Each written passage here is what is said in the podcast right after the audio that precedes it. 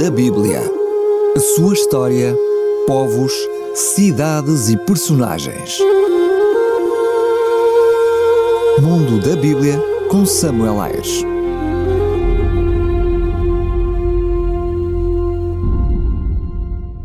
Povos da Bíblia, os romanos. O povo romano foi originalmente constituído pelos colonos de etnia latina que colonizaram a cidade de Roma. Terá havido também a contribuição dos colonos etruscos na formação do povo romano. Este dividia-se em duas grandes classes: os patrícios, que constituíam a nobreza, e os plebeus, que eram os cidadãos comuns. Os cidadãos romanos tinham direito a voto, a serem eleitos para as magistraturas e a apelarem para o povo romano, sendo mais tarde o apelo transferido para o imperador. Em casos de pena capital, a estarem isentos de punições vergonhosas, como a cruz, a possuírem propriedade e a portarem armas. A cidadania era transmitida hereditariamente, mas podia ser concedida por serviços valiosos prestados ao Estado romano ou mesmo comprada por elevado preço. A maioria dos habitantes do Império Romano não eram cidadãos. Somente em 212 d.C. foi decretado pelo imperador Carácula que todos os habitantes livres do Império passariam a ser cidadãos romanos. Segundo a tradição, a cidade de Roma foi fundada em 735 a.C. sobre sete colinas situadas junto ao rio Tibre. A cidade-estado foi inicialmente um reino, sendo que os sete reis lendários foram, na sua maioria, de origem etrusca. Por volta de 500 a.C., deu-se uma revolta entre a nobreza, que depôs o último rei e transformou a cidade numa república. Esta durou cerca de cinco séculos.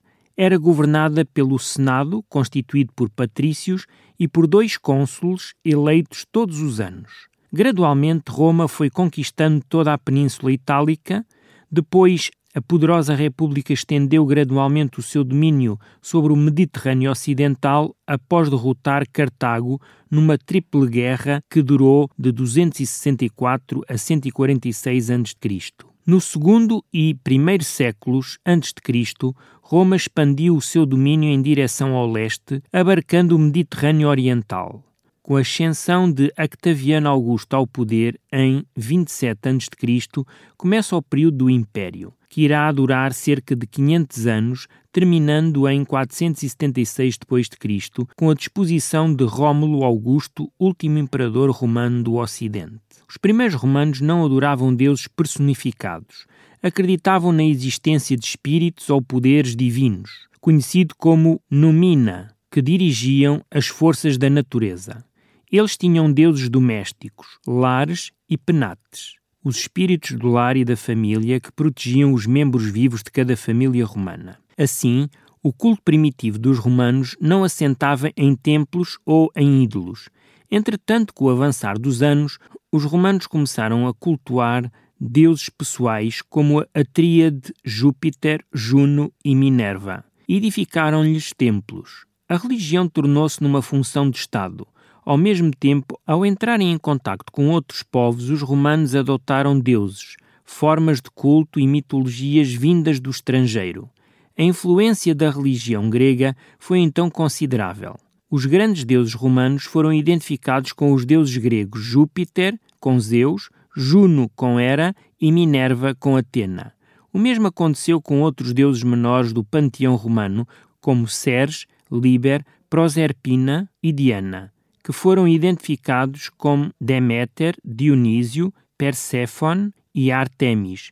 Durante o período do final da República e durante o período do Império, foram introduzidos em Roma alguns deuses orientais e os respectivos cultos. A deusa Cibele, vinda da Frígia, a deusa Isis, do Egito, ou o deus Mitra, persa, são os que mais se destacam. Com o advento do Império, foi instituído entre os romanos um culto sui generis, o culto do imperador. A deificação de Júlio César após a sua morte deu origem a este tipo de culto. Vários imperadores fizeram-se adorar especialmente nas províncias orientais do Império Romano, não só depois de mortos, mas mesmo em vida. Mundo da Bíblia. A sua história povos, cidades e personagens. Mundo da Bíblia com Samuel Ayres.